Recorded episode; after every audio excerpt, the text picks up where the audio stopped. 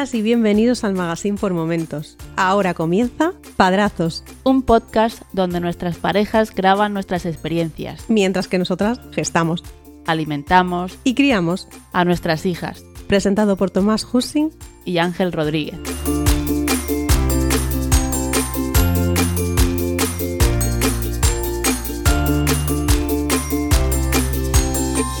Saludos y bienvenidos a Padrazos, un podcast donde dos amigos coinciden en una nueva y larga aventura, la experiencia de ser padre por primera vez. Mi nombre es Tomás y en este camino me acompañará Ángel. Muy buenas. Muy buenas, Tomás. Pues sí, en este podcast os vamos a relatar los capítulos que vamos viviendo en esta nueva etapa de nuestras vidas y la de nuestras familias. Exacto, y, hoy es un, episodio especial, es el quinto episodio, ¿no? El episodio 5.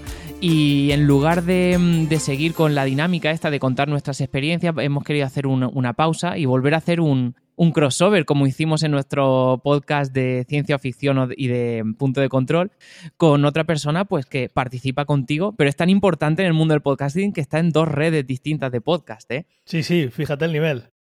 Es un nivelazo. Hoy traemos a Antonio Jiménez. Hola, Antonio. Muchas gracias por la presentación. Me estoy emocionando. No sabía yo que fuera tan importante.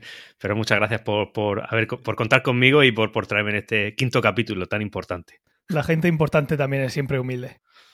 Exacto, y además que eres importante tanto en, comentarios en Evox, en el, en el, podcast de ciencia ficción, pues eres eh, tremendamente popular últimamente, y luego también porque para nosotros eres importante, Antonio. Tú nos vas a traer esa... Exacto, nos, vas a traer tu, voz de la experiencia, nos vas a iluminar un poco el camino. Tan maravilloso este, ¿no? Pues muchas, muchas, gracias, pero que vamos, básicamente soy así tan, como dices, que me comentan tanto en el ciencia ficción, porque al final doy conversación y eso es lo que la, que la gente busca. Pero aquí vengo más moderado y voy a ser más, más tranquilo, porque entiendo que este es un tema mucho más importante, que es el de la paternidad, y nada, aquí para lo que haga falta. Vienes más moderado y vienes del futuro, para nosotros. Exacto. Viajes en el tiempo, ¿no? Sí, bueno, yo, si queréis, me presento un poco y digo más o menos en calidad de qué vengo aquí. Y bueno, al final yo, yo soy algo mayor que, que Tomás y que Ángel. Eh, yo soy del, año 84 y a los 32 años ya tenía dos hijos. Tengo dos hijos varones y bueno, pues la experiencia que, te da eso, básicamente, es mi, carne de padre. Eres un ente, un ente superior, Antonio. No, hombre, lo que pasa es que llevo pues un poquito más recorrido, pero bueno, que, que por aquí vais a pasar presumiblemente, y si así decidís que va a ser vuestra vida a vosotros. Y, nada, pues simplemente aportar un poco de la experiencia que tengo en esto. Genial pues tenemos muchas ganas. Y antes de empezar, pues hemos recibido un par de, feedback, de comentarios de, a raíz del episodio anterior, que si os parece, pues los leemos y contestamos. Eh, por una parte, Rocío, eh, Rociloma en Twitter, nos vuelve a escribir y nos dice: Hola, Padrazos Podcast, enhorabuena otra vez por el podcast. Tengo una pregunta o sugerencia para el siguiente. ¿Podéis contarnos cómo habéis gestionado el tema visitas para conocer a las pequeñas con esto del COVID? Un saludo.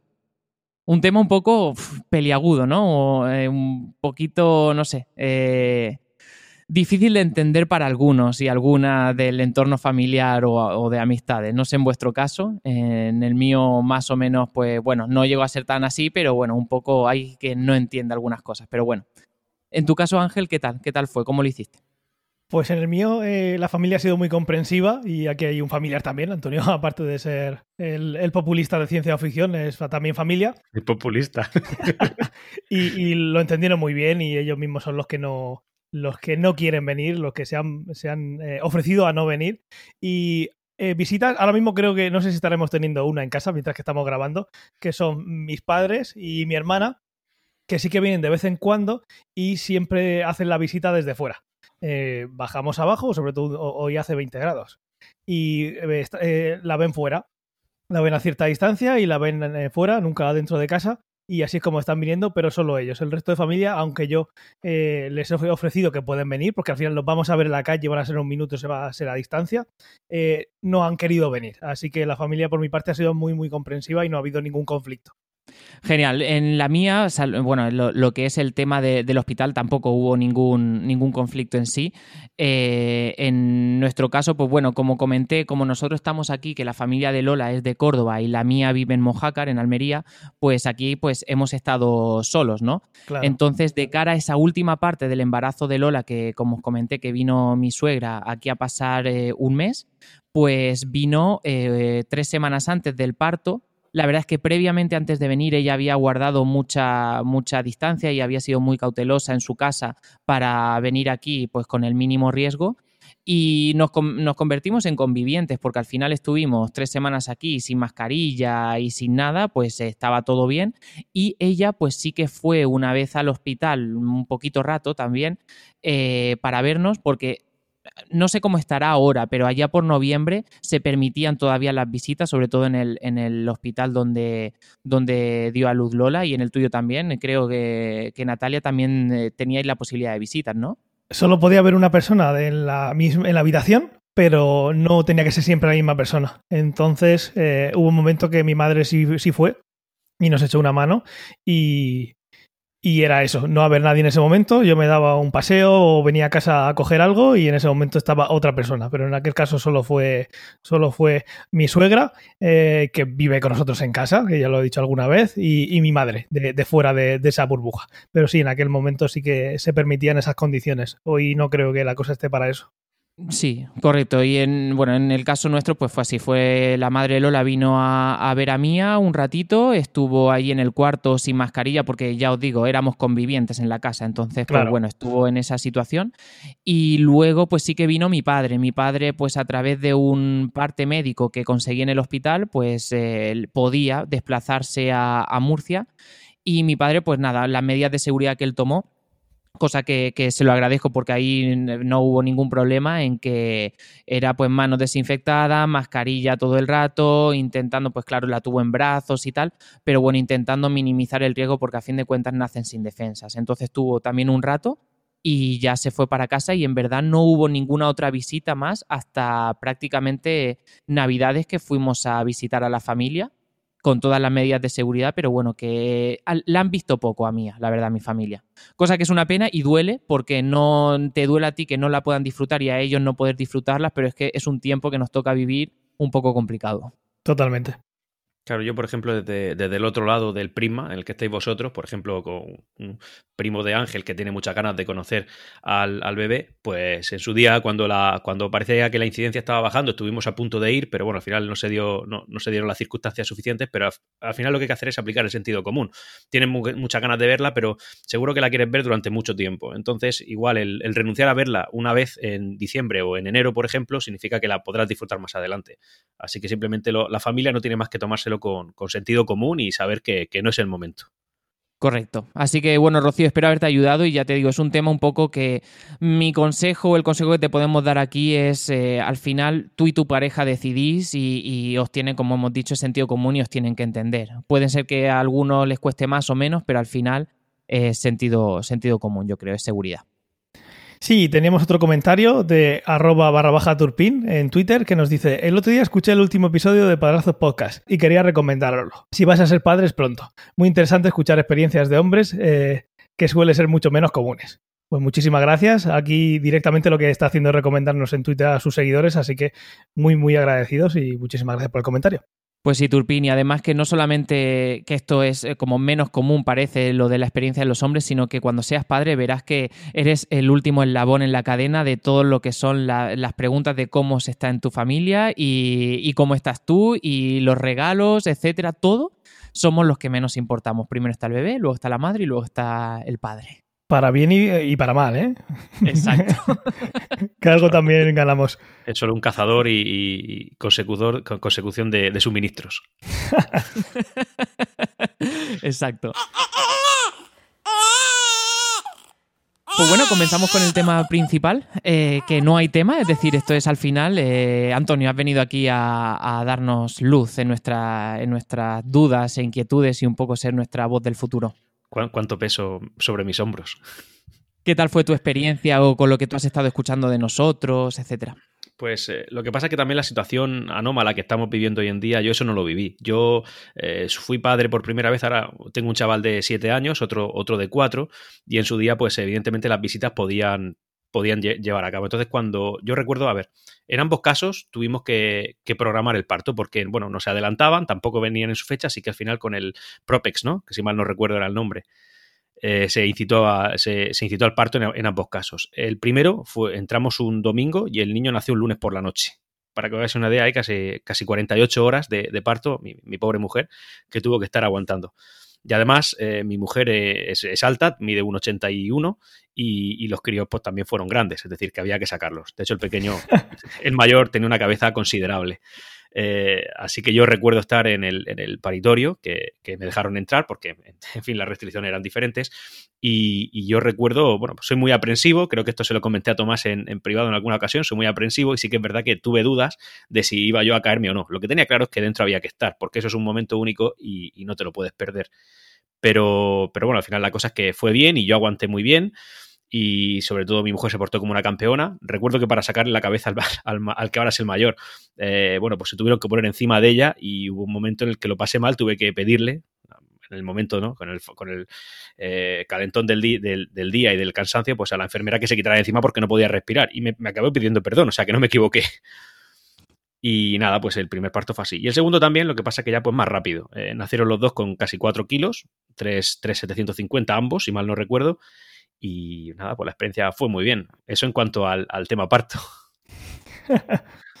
Eh, nosotros, bueno, con el tema de las visitas, por ejemplo, sí que es verdad que Ángel y yo tenemos una familia que es muy efusiva. Madre mía. Y, les vale media excusa para juntarse todos. Entonces, yo recuerdo que, en ambos casos nos llamaron la atención de, oye, no podéis hacer tanto ruido y no podéis estar tantos. Porque también había un límite, ¿no? No, no sé si eran tres o cuatro personas por, por, por habitación o menos si compartían la habitación, porque es sanidad pública. Y bueno, en ambos casos tuvieron, tuvo que salir gente, nos llamaron la atención, pero bueno, eh, son momentos especiales y tampoco tú vas a poner pegas que, que, que las ponga al hospital. No recuerdo ningún parto en la familia que no haya terminado en, alguien teniendo que salir a la fuerza.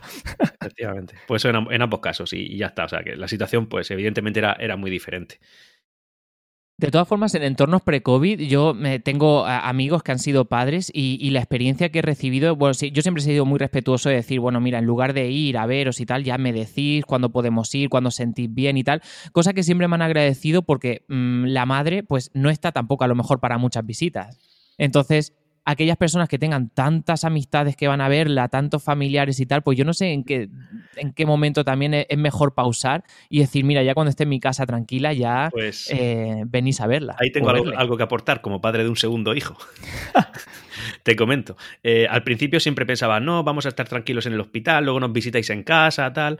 Y luego con el tiempo y la perspectiva dije, vamos a ver, si hubieran venido todos al hospital, yo no tendría que haber puesto 18 aperitivos, 18... ¿Sabéis lo que os digo? Porque al final tenéis a los críos en casa y ese trabajo no se os va a ir. Pero cuando viene alguien ya tenéis un trabajo adicional que cubrir.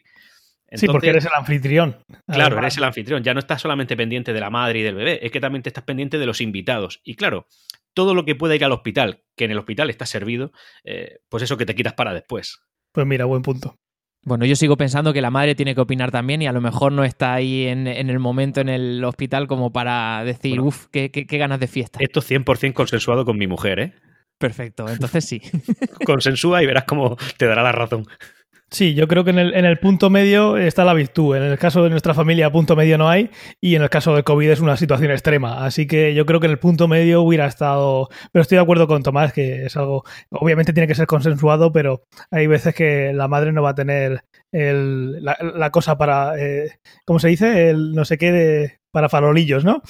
Porque, vamos, es una situación después de, de, un trauma, digamos, a lo que se enfrenta el cuerpo y digamos que la excusa del COVID de que no puede venir nadie puede estar bien hasta cierto punto. Por eso pienso que la, ahí en el término medio, que no hemos podido vivir nosotros, tiene que estar la virtud. Pero ya digo que el punto medio no lo hubiera vivido, sino eh, por lo menos con la familia de Antonio y mía, si, si no hubiera estado el COVID.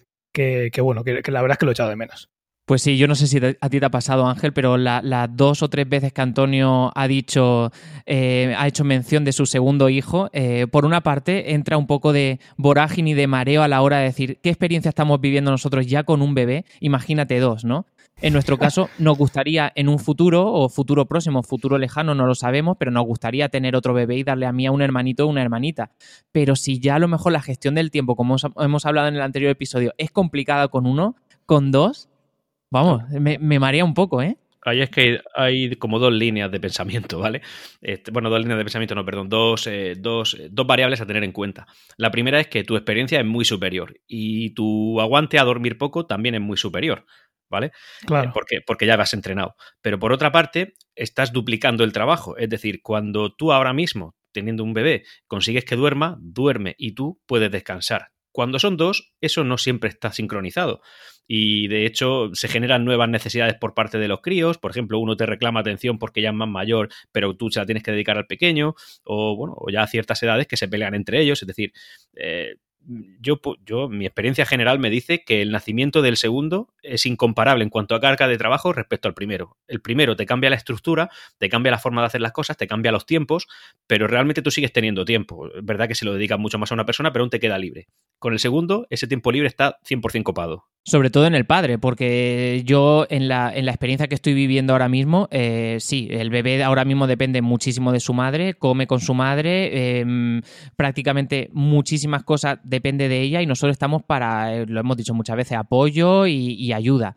Em, con el segundo ya entramos en un, en un protagonismo aún mayor, mientras el, el, nuevo bebé está con la madre, porque necesita la madre, nosotros ya sí que acogemos eh, toda esa responsabilidad del segundo bebé que ya, o el segundo niño o niña cuando es un poco más mayor, pues ya sí que es más independiente. Yo creo que desde el momento en que ya le, le, das el biberón, que no depende de la madre para la lactancia, ahí es cuando el, padre entra como protagonista. Claro, claro. O coprotagonista. Sí, sí, no, por supuesto. Y además, eh, tú ten en cuenta, a ver, tú como padre primerizo, que además estás reconociendo, y así es, que la madre es la que se lleva la mayor parte de la carga de trabajo, tienes que reconocer que tu carga de trabajo también ha aumentado. Además, probablemente no poco, no tanto como en el caso de, tu mujer, pero sí en caso de. pero sí para ti. No sé si me estoy explicando. O sea, tu carga de trabajo ha aumentado, ¿sí o no? Sí, sí, pero no, tanto como para Lola, pero tu carga ya ha aumentado. Vale, esa, esa carga. Perdón, dime. No, no, nada, que aumenta en el sentido de que mm, hay algo novedoso en casa que tienes que, hacerte cargo, pero sí que es cierto que la carga de Lola es muchísimo mayor. Claro. Em, vamos, eh, yo todavía puedo hacer mis hobbies cuando pueda, ¿sabes? Eh, ella, ella apenas no. Cuando Lola tiene sus momentos merecidísimos de descanso, entonces tú es ahí donde entras. Bien, pues eso también es con el segundo, añadiéndole un pequeño. El tema también es saber qué grado de autonomía tiene tu hijo mayor teniendo en cuenta que tiene ya el segundo. Es decir, si es un niño autónomo, pues evidentemente eso ha cambiado. En mi caso es que cuando nació el segundo, el primero tenía dos años y medio. Así que todavía era, era, muy demandante. Además, ya tenía cierta edad en la que el crío pues, se enfrenta a nuevos peligros, ¿no? Enchufes, eh, picos de esquina, mesas que son peligrosas, ese tipo de cosas. Claro, aventura. Claro, y mientras, mientras tienes un bebé que está acostadito y mirándote tiernamente, es precioso. Pero cuando es un niño con idea, que ya empieza a correr, a andar, a investigar, a, a papá, ¿esto qué es? Y te viene con un cuchillo de la cocina. Claro, ahí el tema va cambiando un poco, ¿no? Y, en ese momento tienes un bebé. Exactamente, y además tienes el bebé mientras eh, Lola, por supuesto, merecidísimamente está descansando porque se lo ha ganado. Pero tú también tienes ahí tus tiempos de, descontrol. O, por ejemplo, cuando por las tardes le das la fruta al bebé, porque bueno, si, optáis por la, por la opción de darle fruta natural, pues al final eso hay que prepararlo. Eso se puede llevar sus 15 minutos, 10-15 minutos. Pues son 10-15 minutos que estás quitando la atención a un niño de dos años y medio, tres. Me refiero si evidentemente lo tenemos en esa edad que él también te está demandando de una manera más sutil, porque no dice papá, no sé qué, sino porque él ya hace otras actividades que acarrean su peligro y que tú, por supuesto, tienes que tenerlo, ojo avizor, muy pendiente. Pues sí, yo creo que lo fundamental aquí es, es la, o así lo estamos viviendo Lola y yo, es la comunicación y el trabajo en equipo. Porque eh, fíjate, los días que todavía Lola está de baja de maternidad, los, días que yo libro, eh, yo le digo a Lola que son sus días libres, que salvo para comer el bebé, en lo, demás me encargo yo de todo. Entonces ella le doy ese tiempo para descansar. No duerme mucho porque no tampoco puede. Y hoy justo en el desayuno me estaba diciendo, dice, estoy empezando a acusar que desde hace bastantes meses no duermo una noche entera. Y, pero bueno, nuestra parte está ayudarla y, bueno, en la parte, nosotros tenemos una broma muy recurrente que es cuando yo estoy con el bebé y Lola pues se dedica a sus cosas o a jugar a la play o no sé, sus cosas de, descanso en sus días libres, le hago una videollamada y le digo que, que, estamos, que queremos pedir un Justit. y, entonces, y me dice, ah, sí, ¿qué, quieres pedir? Le digo, un poquito de una teta con leche, por favor. Y dice, ah, pues mira, voy, voy en camino, llegará en dos segundos. Y ya aparece ahí. qué, es la broma. ¿eh? Es sí, es, que, y un poco empalagoso también. Sí, nos tenemos que divertir, nos tenemos que divertir, ya que no podemos salir de casa, hay que hacer tonterías. Y somos muy tontos. El, Justit es para el bebé, ¿no? El tema de la teta, has dicho. No, por supuesto, sí, sí, ah, sí, por supuesto. Yo ya eh, yo no sé lo que es ya eso, o sea, eso es mm, propiedad de mi bebé. Correcto. eso es. Pues yo en mi caso los días libres intento también, o sea, todo lo que le pueda quitar obviamente eh, se lo quito, pero sí que es verdad que al final en esos días libres nos pasamos los tres juntos. Eh, Natalia eh, no se pone a jugar a la Play, no tiene hobbies así de, mira, necesito mi tiempo, déjame sola. Entonces esos días libres los, los pasamos así.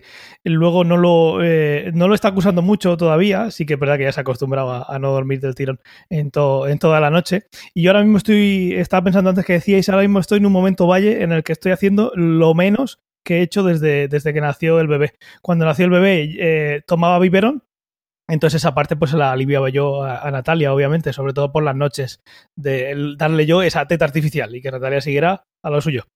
Eh, durmiendo, si, podía, si pudiera ser. Eh, ahora, como la niña no quiere biberón, eh, es todo teta. Entonces, yo estoy durmiendo, para que os hagáis una idea, esta última semana, ocho horas y media de media. ¿Vale? Entonces ahora estoy en el, en el momento en el que menos estoy haciendo.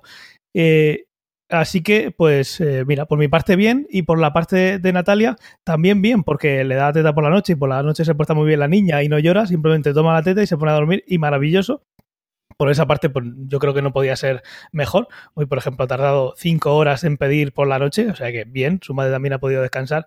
Pero sí, esos momentos libres, eh, como hoy que estamos grabando domingo, los pasamos los tres juntos, más de que ella tome la iniciativa de, mira, me voy, y aquí te quedas tú con ella para descansar un poquito, porque no, no, tiene esa iniciativa. Igual dentro de unos meses acusa ese cansancio y dice, mira, pues tengo que hacerlo, aunque no es mi naturaleza entretenerme con otras cosas, quédate con ella, y pasará. Luego también es verdad que en unos meses yo me quedaré, eh, volveré a coger la baja y ella se, a volver a trabajar y ya será diferente.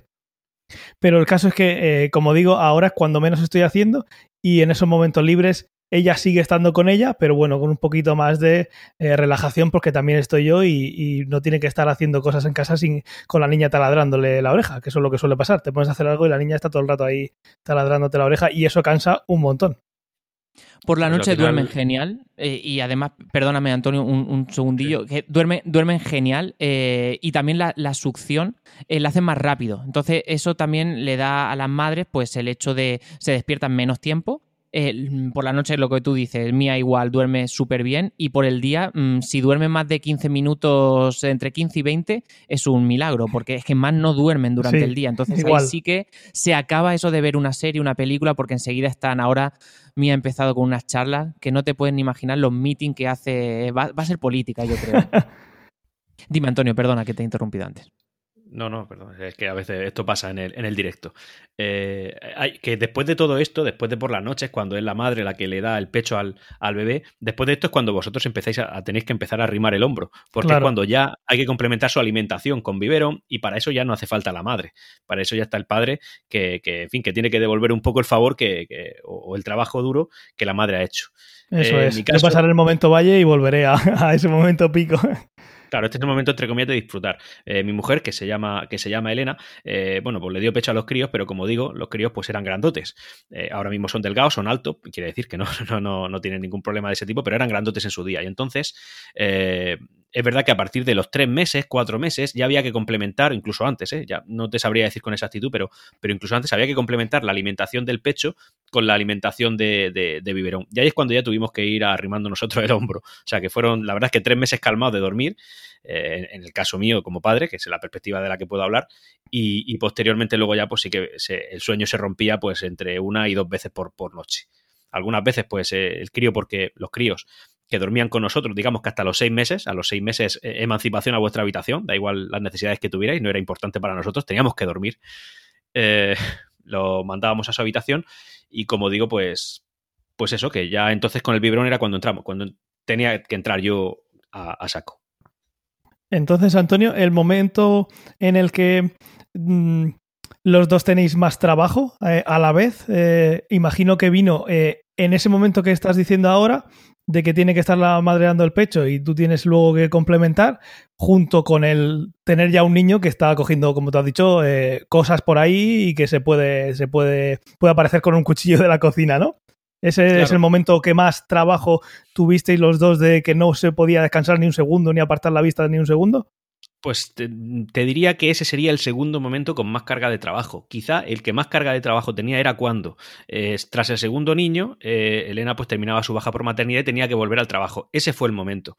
Tuvimos mucha suerte de que nuestra suegra nos podía ayudar, pero por ejemplo era un no parar todo el día. Te yo, por ejemplo, entro a trabajar a mi puesto de trabajo a las 8 de la mañana habitualmente y entonces, claro, yo tenía que levantarme muy temprano, pero muy temprano es más temprano que para entrar a las 8, porque yo a las 7 y media tenía que estar dejando al crío, eh, al mayor, no al pequeño, en casa de, en casa de, mi, de mi suegra. Eh, mientras el pequeño se quedaba con Elena un ratito más. Luego Elena tenía que volver también a casa de su madre a dejarlo. Y luego a las. Entonces ya los dos pues, nos poníamos con nuestra jornada laboral. A la vuelta, yo tenía que salir escopeteado a recoger a los niños que estaban en casa de mi suegra para que, darles a la merienda, llevármelos a mi casa, porque evidentemente mi suegra no vive en la misma localidad que nosotros. Bueno, eso era un, no, tener, no tener dos minutos para respirar, porque tenías que salir zumbando en ambos casos. Yo creo que esa fue la mayor carga de trabajo. El maravilloso mundo de la, conciliación aquí en España. Sí. El inicio de la conciliación pero con dos hijos, el inicio de ese periodo, porque claro, mientras ella estaba de baja por maternidad, pues yo me dedicaba a mi trabajo y digamos que los niños tenían sus necesidades cubiertas, porque además teníamos un niño que era un bebé y otro que estaba en época preescolar, yo creo que en esa época no, no había entrado todavía al colegio el mayor. Entonces, pues ese momento fue, fue de, cada segundo que tuviera, era un segundo que estaba programado para realizar algo. Eh, o ir a recoger, o ir a llevar, o preparar comida, o preparar cena, agradecérselo infinitamente a nuestra suegra, a mi suegra. Claro, y, gracias a la suegra tienes algún momento de conciliación, imagino. Si no, la conciliación no hubiera sido eh, poca o escasa, ¿no? Porque le decía Tomás, para que nos escuche desde fuera de España, en otros países es diferente, sobre todo en Europa del Norte, pero aquí en el norte de. África eh, los horarios y la conciliación es un poquito eh, inexistente. Gracias a mi suegra lo que conseguíamos era pues, pues algo de, pulmón para poder trabajar, pero no, no, conseguíamos conciliación, porque eso no dependía de mi suegra, dependía de nuestros puestos de trabajo. Es correcto, es, lo que iba a decir. Aunque tengamos suegras o suegros o familia en, la misma ciudad o en el mismo pueblo, en la misma localidad, también tienen que coincidir sus horarios laborales y, darnos esa ayuda si, eh, si pueden, porque si no pueden hacerlo, estás como si estuvieses solo. Sí, no, pero yo lo que quiero decir es que gracias a mi suegra cogíamos algo de pulmón, porque si no llega a ser por ella es posible que, que, Elena se hubiera tenido que coger una excedencia o yo haber intentado buscar vacaciones de donde, no sé, en fin, habría que haber buscado otra fórmula, pero la conciliación fue la que fue y era escasa, pues Elena tenía su, su tiempo de, lactancia ¿no? en el puesto de trabajo que decidió reunirla en, no sé si eran 15 días más de, baja, digamos, porque podías cambiar eso, esos 30 minutos ¿no? de lactancia que hay al día por 15 días, eh, se cambió, pero claro, eso se gastó. Y gracias a mi suegra lo que conseguíamos era pulmón de decir, eh, suegra, hoy es viernes, ¿quieres quedarte con los críos hasta las 7 de la tarde? Y vamos a la sesión del cine de las 4. Eso era lo que conseguíamos con mi suegra y evidentemente, pues poder ir a trabajar. Sí, coger un poco de pulmón para, para, poder seguir el día a día, para no, para no volverse loco, ¿no? Sí, en su día.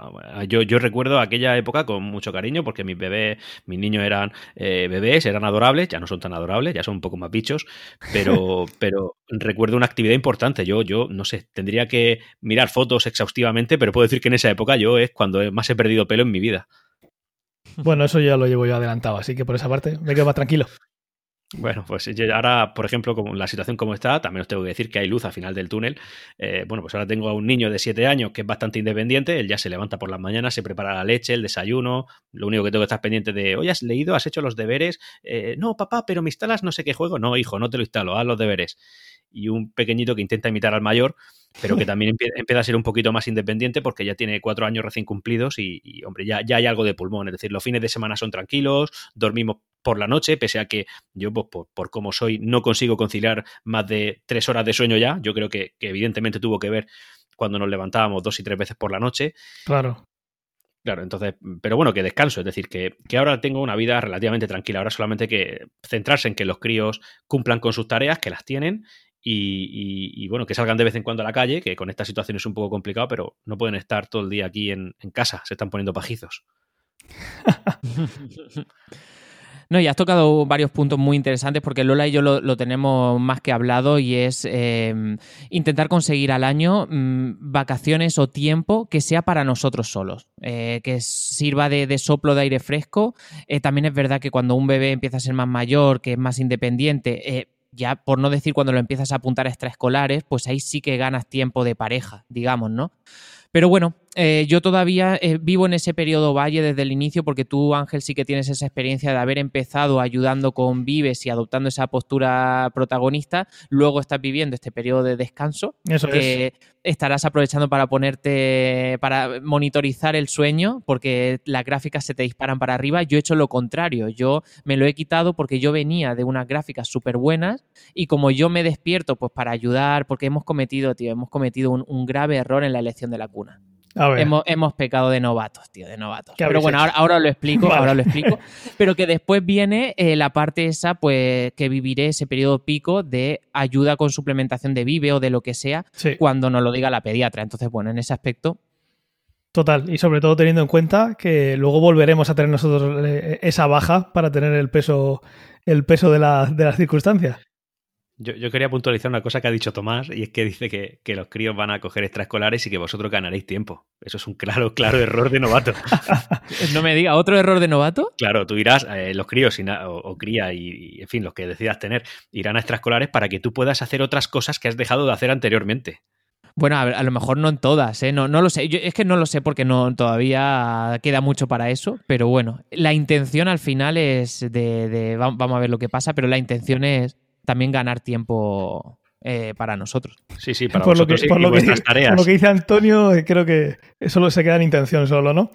Sí, la, la idea es muy buena. Mira, yo tengo al, al mayor que lo llevo a inglés lo- los lunes y los miércoles y yo me paso más tiempo. la- bueno, cuando decido irme a mi casa para seguir haciendo cosas, me paso más tiempo eh, en la carretera para ir al coche. Y ya ves tú, eh, andando podría llegar en siete minutos y en coche tardo dos minutos, pero al final, claro, tienes que montarte en el coche y todo el rollo. Bueno, la cosa es que al final eh, voy a dejar al crío para hacer pues algo que dejé pendiente. Oye, pues es que tengo que doblar la ropa, tengo que, tengo que ayudar a Elena, tengo que, yo qué sé, pues mil cosas que hay en la vida. Pero Estás que no- comprando tiempo, ¿no? Para eh, seguir haciendo tareas. Claro, no te vas a, a dejar al crío y te vas a sentar a ver una serie. No.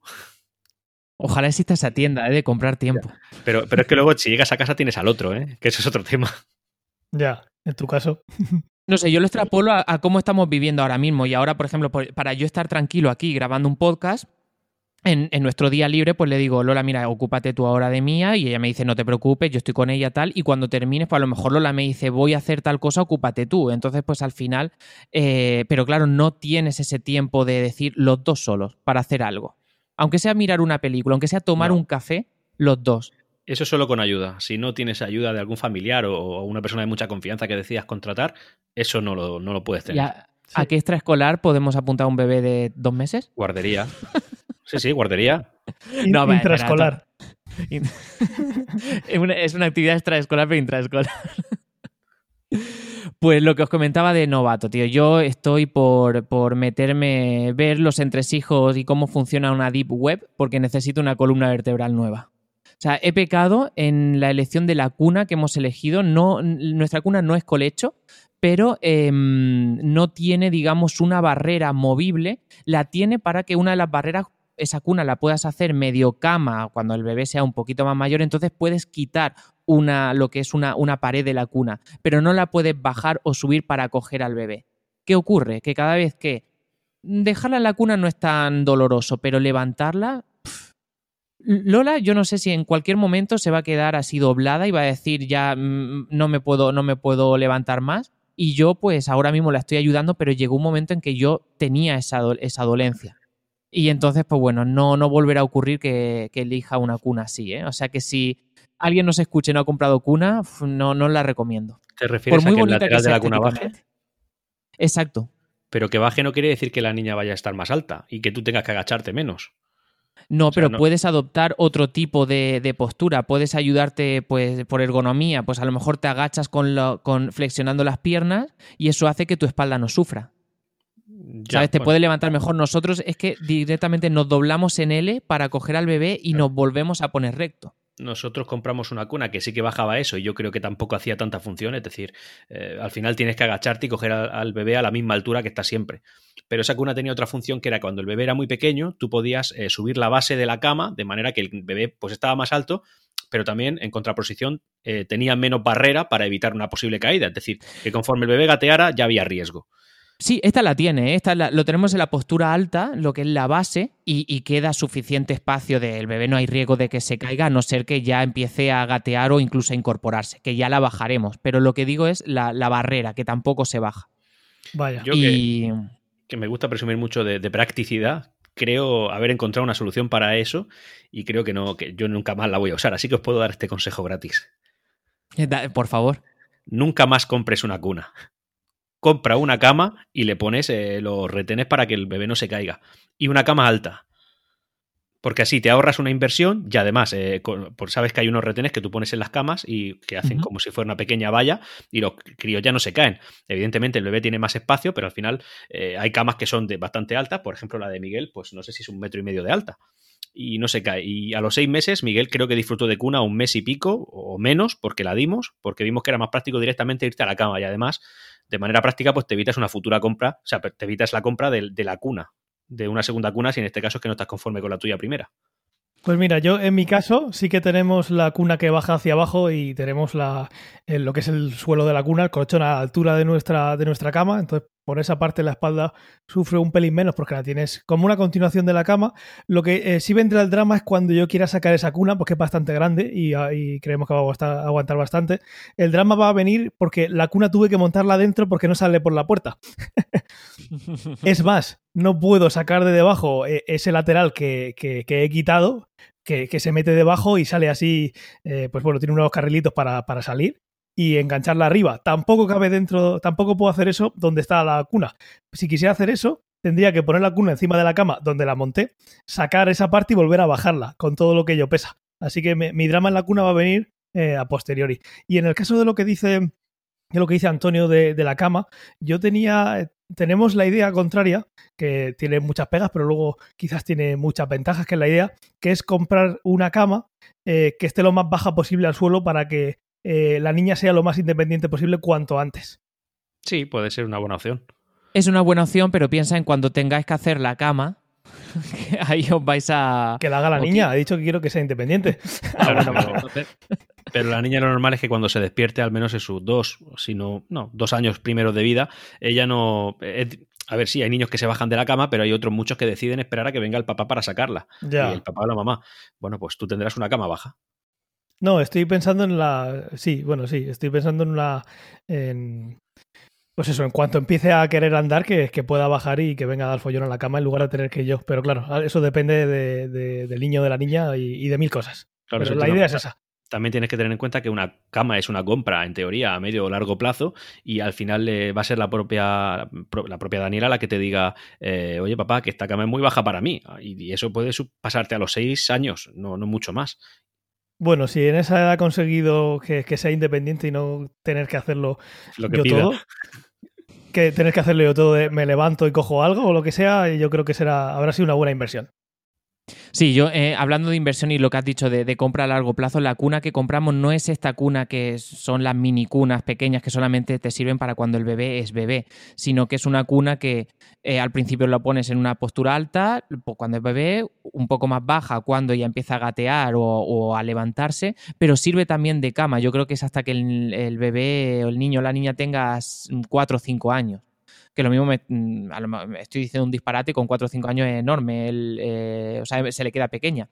Pero no es una cuna como nos podamos pensar que es solamente para cuando sea bebé. Con lo cual, yo creo que eso me servirá de cama eh, para mía, mm, para cuando venga el, el segundo bebé, si es que viene. Pero claro, cuando Mía sea ya. Bueno, muy bien, ánimo con ello. Eh, cuando Mía sea ya un poquito mayor y decida que, oye, no necesita papá y mamá para bajarse de la, de la cuna e intente hacerlo ella, se va a encontrar con unas barreras importantes para poder salir de la cuna. Eh, ¿Para cuándo dices? ¿Para cuando sea más independiente? Sí, pero que eso puede ser a los tres años.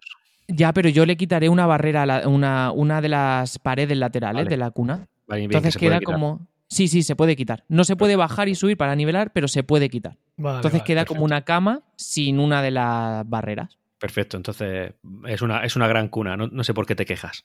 Porque está flojo, tiene que ir al gimnasio a fortalecer la espalda, está clarísimo. Sí, sí, sí, sí, tengo que hacer ejercicio, eso no, no lo voy a negar. Em, lo que se va a encontrar el muro de, de Juego de Tronos va a ser cuando quiera venir de su cama a la nuestra, porque nuestra cama es alta. Tiene ya no solamente el somier, sino el colchón es, am- es ancho y, y es una cama bastante alta. La Entonces ahí- Es verdad, no lo había pensado. ahí no va a subirse. No, no- no os preocupéis, inexplicablemente, y sin saber cómo conseguirá subirse. ¿eh? Eh, Por ahí no os conseguirá. ¿no? Sí, sí, eh, ahí tienen una habilidad. Mira, mira Mowgli cuánto ha conseguido.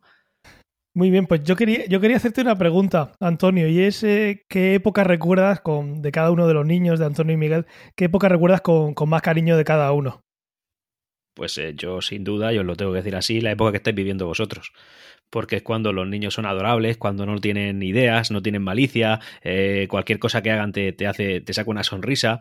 Esos momentos son, son especiales. Esos son, a ver, son muy sacrificados, pero al final son momentos que vas a recordar siempre. Yo recuerdo la cara de los bebés de mis hijos, pero vamos, como si fuera ayer.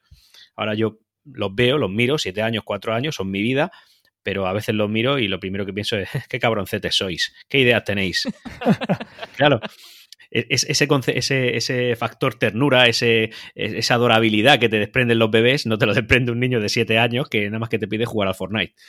Entonces, pues esos momentos son, son muy especiales, por supuesto. Cuando eh, estás cambiando, sí, puedes sonar algo mundano, incluso algo que a mucha gente no le guste, pero cuando le estás cambiando un pañal, que el niño te mire y te sonríe, en plan, eh, tú eres mi padre, pues eso, eso te llena. Sí, Daniel ahora se pasa todo el día. O está llorando porque quieres que la cambies de postura o está riéndose. O ya está igual qui- 20 minutos pues, mirándome a los ojos directamente y, y riéndose. Y eso la verdad es que no tiene precio.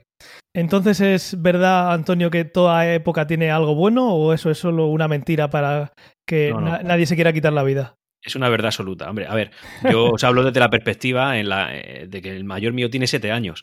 Yo he hablado con compañeros de trabajo y amigos que tienen niños pues ya crecidos. Crecidos quiere decir que mm, si me dan me, me tiran al suelo y me dicen que esa época no es tan bonita porque ya los críos son muy despegados, que van a su bola, que a veces hasta incluso, pues, hombre, falta de respeto al padre, que son cosas habituales en los adolescentes. Entonces yo Sí, entiendo que hemos sido niños también nosotros. Claro, habrán épocas y épocas. Yo entiendo que mientras sean niños, mientras no pasen la, la- la mil veces mencionada edad del pavo, creo que todos los momentos son especiales. A partir de ahí ya, pues a lo mejor ves a un niño y lo primero que piensas es, al final te doy, ¿eh?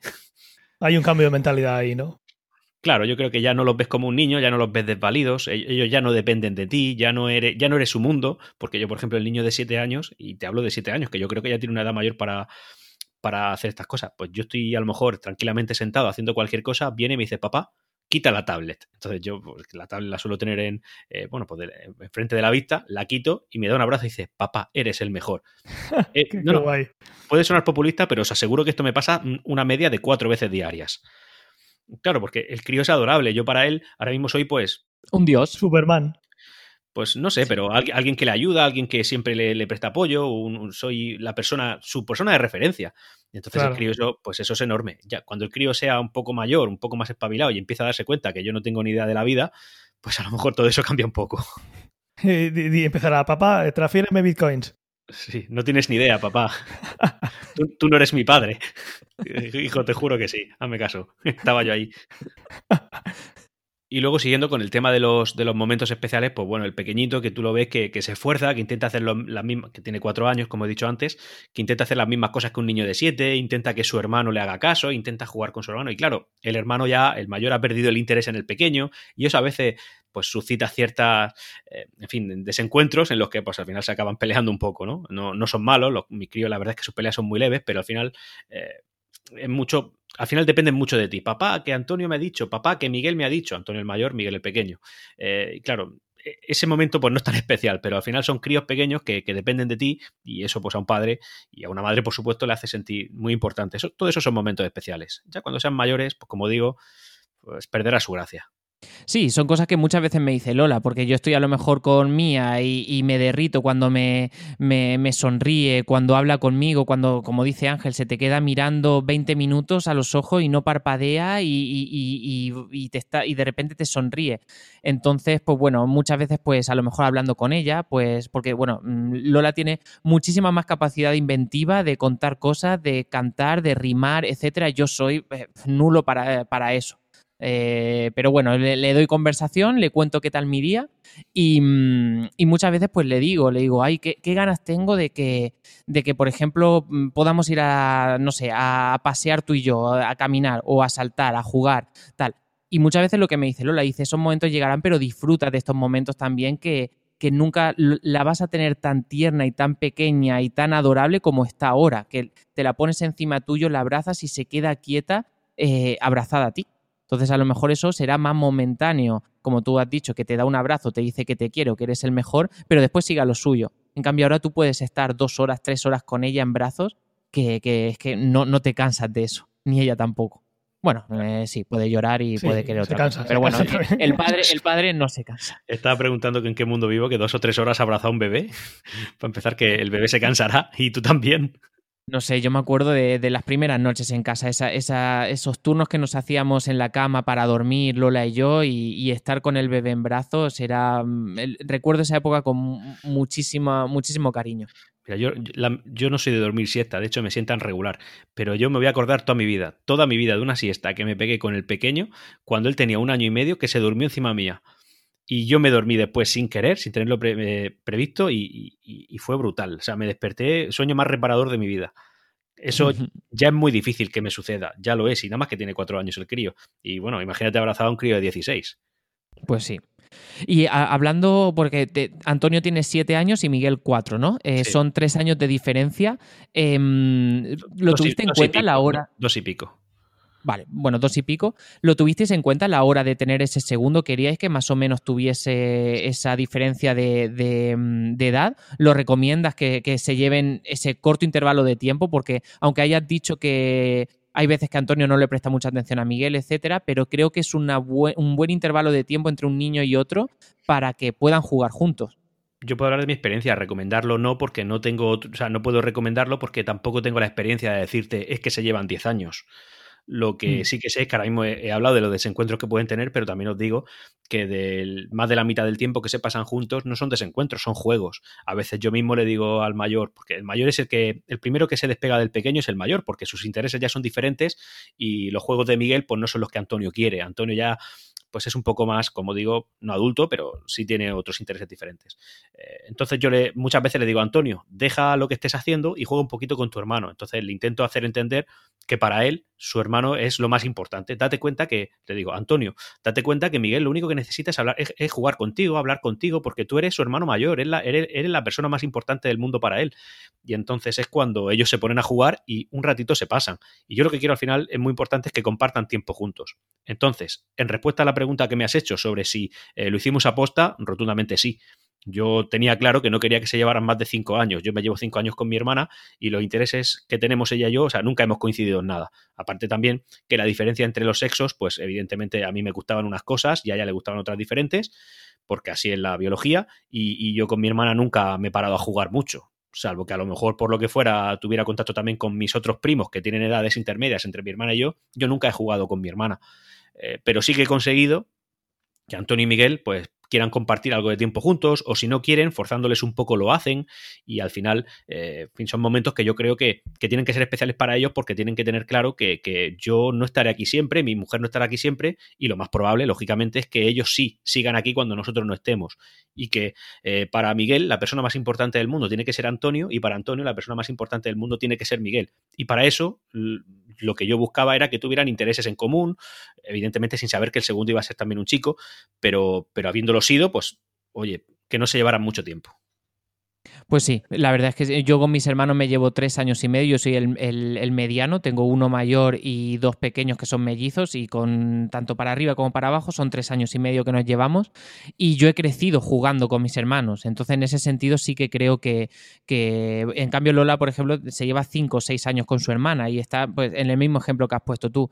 Y a mí sí que me gustaría que se lleven poquito tiempo o por lo menos esa, esa franja de, de edad para, para que puedan compartir tiempo juntos y crezcan. Y, además mm, me pone nos pone, yo creo que Ángel también, eh, y todos los padres en general, muchísima responsabilidad eh, en la manera en que, en que tenemos que educar a los hijos, en qué le transmitimos a ellos.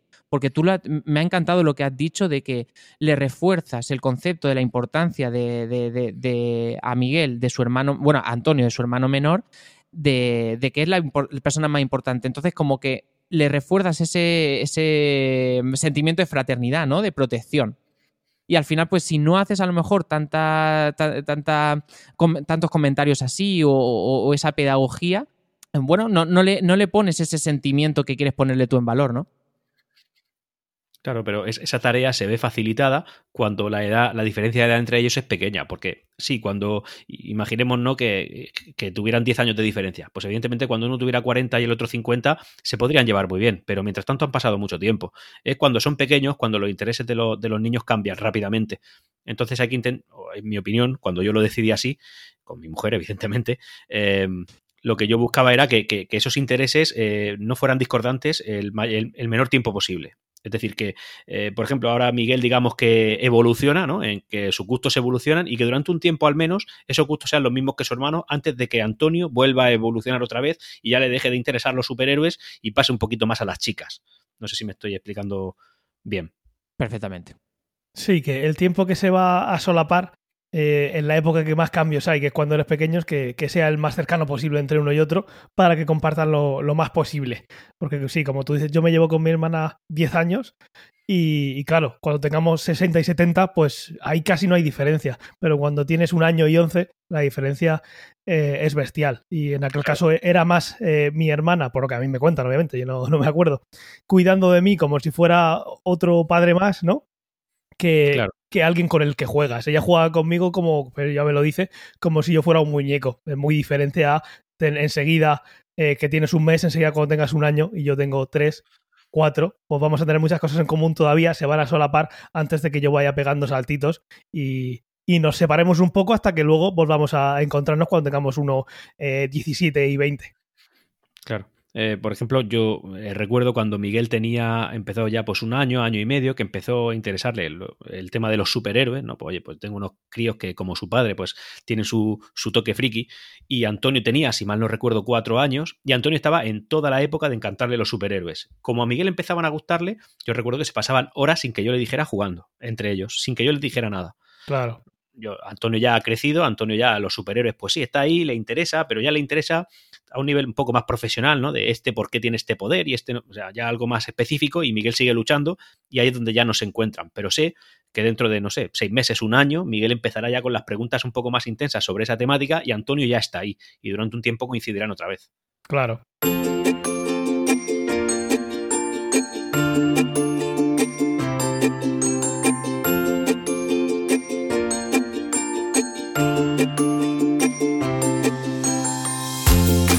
Pues Antonio, de verdad muchísimas gracias por, tus conocimientos, por haber venido del futuro en tu máquina del tiempo. Eh, déjanos alguna notita o algo para saber cómo contactar de nuevo contigo, para ver si en un futuro pues te pasas otra vez por aquí y nos cuentas tu experiencia con otras temáticas que traigamos a futuro. Pues muchas, muchas gracias por haberme invitado. Yo, un placer estar aquí con vosotros. Y bueno, ya para los que estáis metidos en el mundo del podcast, ya sabéis que yo hago un podcast con Ángel también, que os lo recomiendo eh, encarecidamente, que se llama Ciencia o Ficción, también en el magazine por momentos. A mí me podéis localizar, sobre todo en Twitter, si es que así lo, lo queréis hacer, en arroba lord-ico, ICO, y ya está. Y lo que podáis necesitar, ahí estoy disponible. Pues muchas gracias, Antonio. Yo tengo que decir que creía que iba a ser mucho más apocalíptico, porque he tenido conversaciones contigo así, y que ibas a, quitarle las ganas de tener paternidad a muchísima gente, pero sí, eh, en, este, en esta ocasión no ha sido, igual en la siguiente sí. Pero, pero bueno, muchas gracias por venir. Yo me, he comedido todo lo que he podido, sabiendo el, tono general del podcast, pero vamos, que yo me pongo apocalíptico en un segundo y os comento todos los, los entresijos. Pero... No, no, que las pensiones tienen que pagarla a alguien. correcto, correcto. Pues muchas gracias por venir. Nada, a vosotros.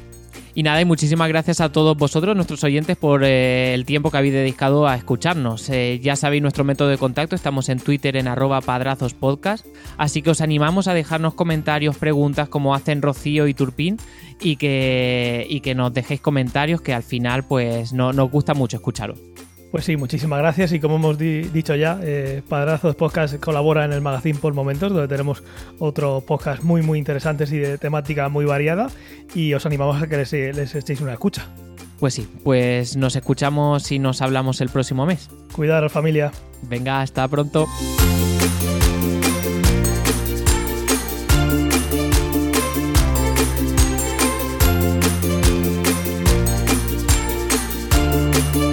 Si te gusta este programa y lo escuchas desde la plataforma o la aplicación de iVoox, te pedimos que le des al botón me gusta que acompaña este audio Si lo haces desde otra plataforma y también quieres, puedes hacerlo buscándonos en ivox.com.